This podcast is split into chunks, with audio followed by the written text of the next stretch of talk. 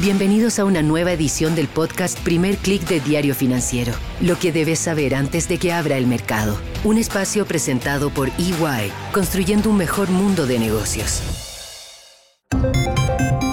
Muy buenos días, soy Marcela Vélez y desde Londres comento con ustedes las noticias que deben saber para comenzar el día. Bienvenidos a Primer Click de Diario Financiero. Muy buenos días, es lunes 19 de febrero, bienvenidos a Primer Click. Comenzamos una nueva semana y lo hacemos con Estados Unidos fuera de sesión. Hoy se celebra en Estados Unidos el Día del Presidente o el cumpleaños de George Washington y esto hace que Wall Street no participe en la sesión de hoy, lo que ya de por sí implica una jornada de menores transacciones. Puede que esto sea lo que explique las variaciones moderadas que estamos viendo tanto en Europa como en Asia hasta ahora. Puede ser también que los mercados estén conteniendo el aliento a la espera de dos eventos clave que sucederán esta semana. La Fed publicará las minutas de su última reunión y tendremos nada menos que el reporte de resultados de la fabricante de conductores Nvidia. Antes de abordar cada uno de estos temas, revisemos qué está pasando en cada una de las regiones. En Asia, el índice general de esta región sube 0,45%, lo hacen una sesión mixta en la que el Hang Seng cae más de 1%. Hay un tímido regreso de las acciones chinas después del feriado de Año Nuevo Lunar. Se esperaba un fuerte repunte, pero puede que haya influido la decisión del Banco Central de dejar sin cambios la tasa de financiamiento a un año en 2,5%. Una y otra vez los inversionistas, analistas han sido decepcionados en sus expectativas de medidas de estímulo amplias de parte de Beijing. La falta de impulso en China llega también a Europa, donde estamos viendo una sesión mixta en la que solo el IBEX español opera al alza. El stock 600 marca una caída de 0,11%. Dos noticias importantes en Europa. La primera llega desde España, donde el Banco Santander anuncia un alza de 50% en su dividendo y lanza un plan de recompra de acciones por 1.500 millones de euros. También tenemos una decisión del regulador antimonopolio europeo, el regulador de libre competencia, que impondría una multa por 500 millones de euros contra Apple debido a una demanda presentada por Spotify. Por ahora las acciones de Apple no se ven muy afectadas, caen 0,20% en operaciones fuera de mercado, y este comportamiento puede deberse a que había expectativas de una posible multa muchísimo mayor. Por ahora, esta sería de en torno a unos 500, 540 millones de dólares. Ahora quiero revisar con ustedes los dos eventos que mencioné al inicio de este podcast y que serán los que marquen el vaivén de los mercados esta semana. El miércoles, la Fed publica la minuta de su última reunión de política monetaria y el mercado va a estar muy atento a las menciones o expectativas que se puedan hacer respecto a las proyecciones económicas, si hay una actualización desde las minutas de la reunión de diciembre. En ese entonces se había anticipado una desaceleración de la economía más rápida de lo que están mostrando las cifras hasta ahora. Por ejemplo, se esperaba una fuerte desaceleración en el PIB del cuarto trimestre en Estados Unidos. Sin embargo, este creció 3,3%, muy por encima del 2% que se esperaba. También en los últimos reportes hemos tenido cifras de desempleo menores a las previstas. Hemos visto además que el ritmo de baja de la inflación se ha desacelerado. Por ejemplo, el viernes pasado tuvimos ese reporte del índice de precios al productor que mostró un alza de 0,3% en enero después de haberse contraído en diciembre hay definitivamente un ajuste en las expectativas en torno a cuándo comenzaría la Reserva Federal a recortar tasas de interés, pero también ahora comienza a preocupar no solamente la fecha en que lo hará, sino también qué tipo de aterrizaje tendremos. Hay una frase que se repite cada vez más en las entrevistas eh, respecto a las proyecciones económicas es que el aterrizaje no será suave, tampoco será muy duro, no habrá una recesión muy fuerte,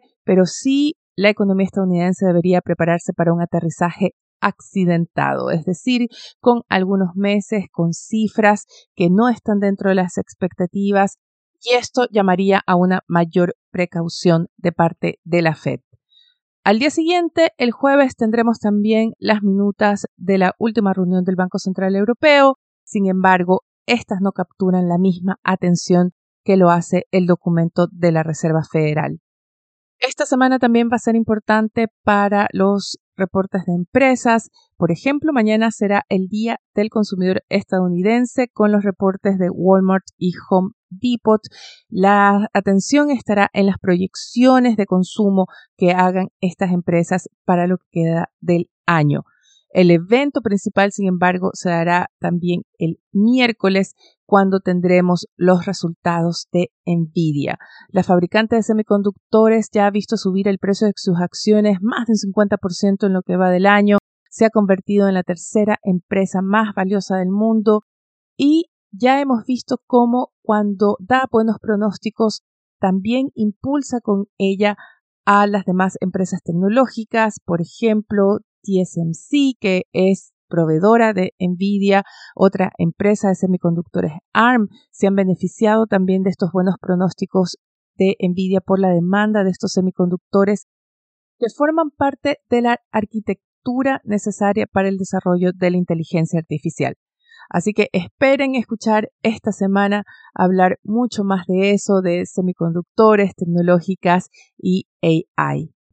En noticias menos gratas, esta semana también conversaremos mucho de Ucrania, mientras los aliados de Occidente todavía debaten si seguir apoyando o cómo seguir apoyando a Ucrania. Rusia se prepara para conmemorar dos años de la invasión a ese país. Se cumplen el 24 de febrero y la fecha llega con un Vladimir Putin más fortalecido. O al menos eso es lo que ha querido mostrar durante el fin de semana. Hay reportes de que durante el sábado y el domingo más de 300 personas han sido arrestadas a Rusia por participar en muestras de afecto, de respeto hacia el fallecido líder de la oposición Alexander Navalny. En Rusia están penalizadas todas las acciones y declaraciones que ya puedan ser críticas o que muestren un desacuerdo contra las decisiones del régimen de Vladimir Putin o que, por ejemplo, cuestionen la invasión a Ucrania.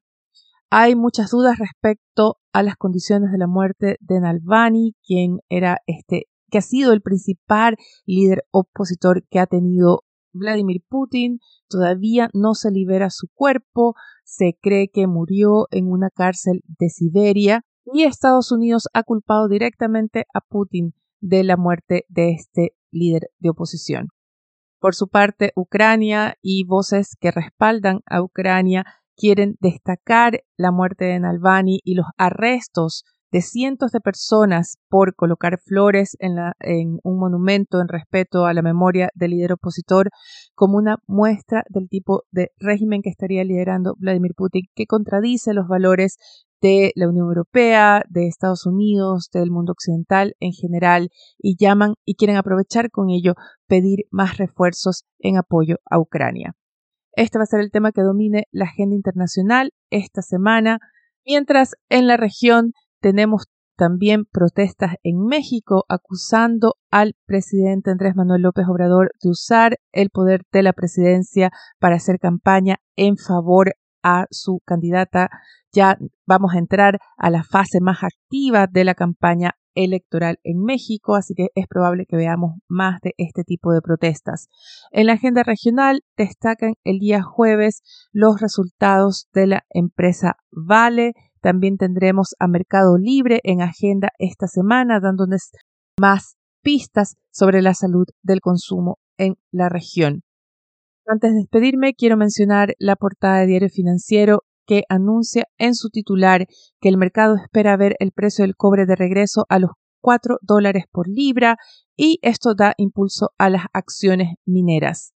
A propósito de la minería, también llamar la atención respecto a una de las conclusiones de esta cumbre de litio que se realizó en Arkansas la semana pasada.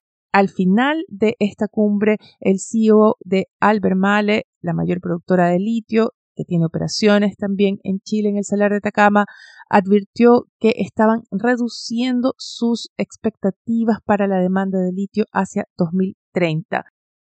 Para Inicialmente esperaban que hacia el final de la década la demanda llegara a 3,7 millones de toneladas, ahora creen que será de 3,3 millones de toneladas. La baja, aunque pudiese ser menor, es considerable, advierte el CEO de Albermale, a pesar de que triplica la demanda actual. La minera, sin embargo, llama la atención a cómo la caída reciente de precios está afectando a los proyectos en este sector.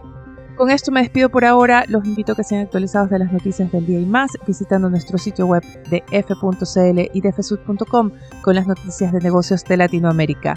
Eso es todo por ahora. Los invito a que nos dejen su calificación, sus comentarios en cualquiera sea la plataforma que estén escuchando este podcast. Con ello nos van a ayudar a crecer. Gracias desde ya, les deseo que tengan un buen inicio de semana. Nosotros nos reencontramos mañana. Esto fue el podcast Primer Click de Diario Financiero. Lo que debes saber antes de que abra el mercado. Un espacio presentado por EY, construyendo un mejor mundo de negocios.